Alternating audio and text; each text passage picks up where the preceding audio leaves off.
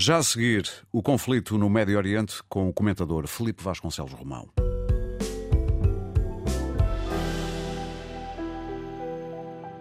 E já temos connosco Felipe Vasconcelos Romão. Muito bom dia, Felipe. Bom dia, Aurélio. Foi há exatamente uma semana que aquilo que Israel e quase ninguém esperava aconteceu, a infiltração de muitos elementos do Hamas por mar, terra e ar na fronteira sul de Gaza com Israel, com as consequências terríveis que nós todos uh, conhecemos.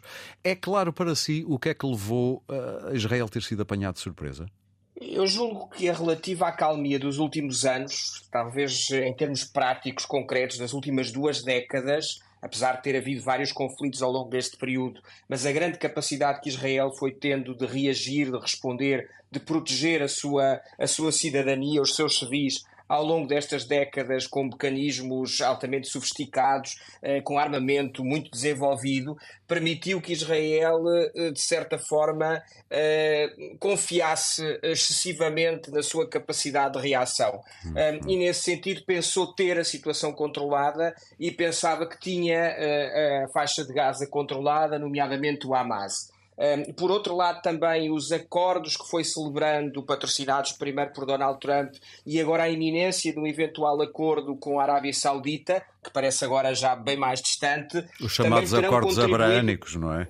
Os acordos, exatamente, os acordos de Abraão, uh, terão, constitu, terão, terão permitido a Israel ter este excesso de confiança um, que acabou por levar a que fosse surpreendido com um ataque uh, muito, muito expressivo, uh, um ataque terrorista. Não há que, que, que, chamar de outra forma quando vemos que o objetivo é causar este impacto e, sobretudo, afetar civis uh, um, e de uma, de uma forma muito, muito, muito numerosa.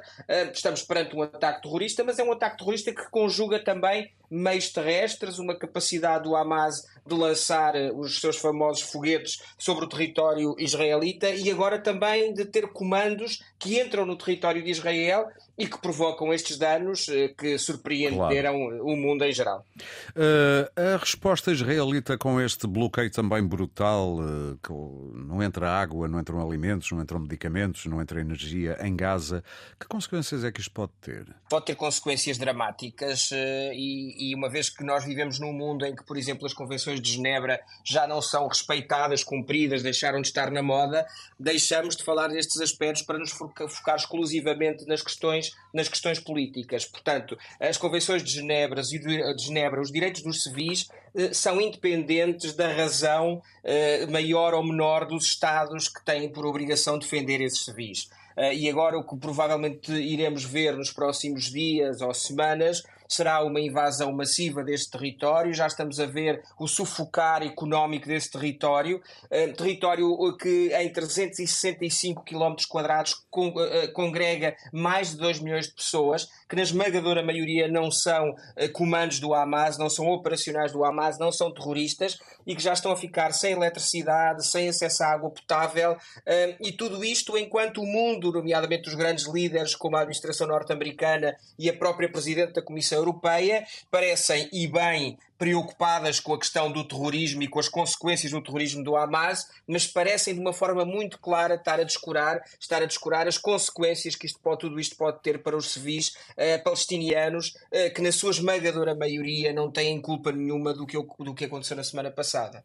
Muito bem, Felipe. Infelizmente parece-me que, ao contrário de outras guerras em que Israel esteve envolvido e que foram relativamente rápidas, o Yom Kippur foram 20 dias, a Guerra dos Seis Dias, lá está, como diz o próprio próprio nome teve seis dias, isto parece-me vai durar mais tempo. Não estarei enganado, vai, não vai durar mais tempo. Nós, as guerras são totalmente distintas hoje. Há 50 anos as guerras eram guerras simétricas entre Estados, eh, eram coligações de Estados árabes apoiados na altura pela União Soviética que combatiam Israel, apoiado pelos Estados Unidos da América, eh, e hoje o que temos são conflitos assimétricos em que não conseguimos Muito medir, bem. ao contrário do que acontece, por exemplo, entre a Ucrânia e a Rússia, não conseguimos medir a proporção de cada um dos lados e a capacidade de infligir danos à outra parte parte uh, uh, de uma forma tão linear como, nessa, como nesse período dos anos 70. Felipe, muito obrigado, um bom fim de semana e, em princípio, até ao próximo Destacável.